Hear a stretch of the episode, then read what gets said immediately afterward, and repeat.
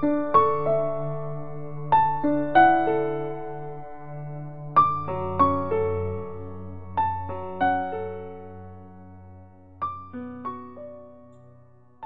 天十分钟，育儿很轻松。大家好，我是今日主播小娟。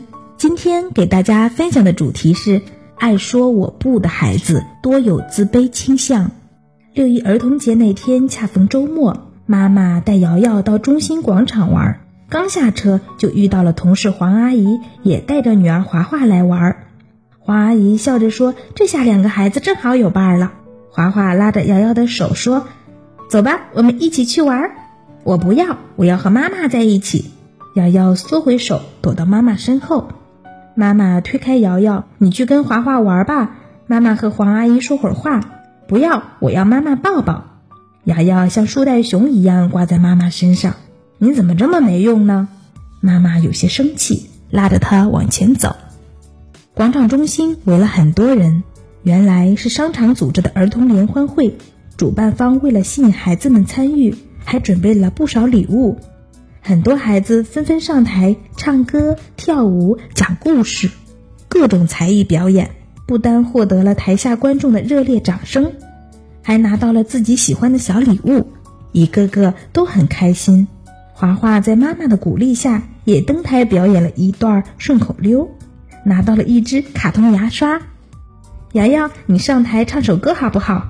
黄阿姨看到瑶瑶羡慕的眼神，微笑着说：“我不会唱。”瑶瑶连忙摇头：“就唱幼儿园老师教的歌好啦，所有上台的小朋友都可以拿到礼物的。”华华兴奋地说：“我不要唱。”瑶瑶把身子缩进妈妈的怀里，妈妈更生气了：“你只会说不要，真没用。”这时，台上正在组织小朋友玩一个游戏。主持人看见瑶瑶，热情地伸出手说：“小朋友，一起来玩游戏好吗？”“我不要，不要！”瑶瑶连忙摇头，双手紧紧搂住妈妈的脖子。“妈妈，我要回家。”“我不是很多孩子的口头禅，通常大人以为是孩子害羞或者叛逆，并未察觉这或许是孩子内心深处的自卑情绪在作怪。面对自卑，对自己没有信心。”所以，孩子在面临任务或邀请时，总会脱口而出“我不”，就是为了逃避失败后的难堪和难过。除了胆小的原因外，这类孩子很有可能受挫过，并且受挫后没有得到及时的心理疏导，因此留下自卑、畏惧的心理阴影。比如上文中的瑶瑶，很有可能因为唱歌不好听，受到过嘲笑。因此，她害怕开口，并下意识的用“不”来拒绝别人。面对这类孩子，家长同样要创造机会，让孩子多一些成功的体验。不要拿孩子做横向比较，比如说：“你瞧某某某那么大方，你怎么这么没用呢？”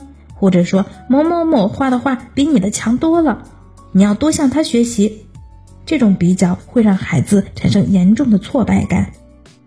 因为零到六岁的孩子对自身的评价多来源于外界对自己的评价，尤其是父母的评价。如果总是遭受否定和打击，孩子就会失去自信。家长原本是为了鼓励孩子，结果却让孩子丢掉了尊严和自信。如果瑶瑶的妈妈知道这个道理，就不会连续两次说瑶瑶没用，结果不单没有鼓励孩子的作用。反而是孩子更加迷茫、自卑、胆怯。即便孩子天生胆小，家长也不要过于心急，要从小事开始，一点一滴，逐步培养孩子的自信。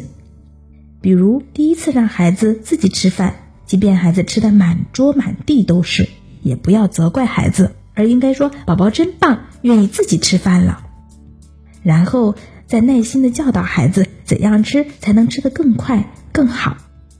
孩子的每一点进步，父母都要看在眼里，并且及时给予表扬和称赞。如果非要做比较，就拿孩子的现在与过去做纵向比较，让孩子清楚的看到自己的成长，以此来增强自信。孩子的成长是一个循序渐进的曲折的过程，即便中途出现反复，显露出畏难和退缩的情绪，家长也不能不耐烦，更不能责骂孩子。孩子在没有自信心的时候，最需要的是大人的引导和宽容。允许孩子说不，理解孩子的畏难情绪，给他鼓励与支持，而不要用强迫和责骂来加重孩子的心理负担。当然，更重要的是耐心的等待和包容的接纳。自信只有在宽容的土壤中才能生根发芽并茁壮成长。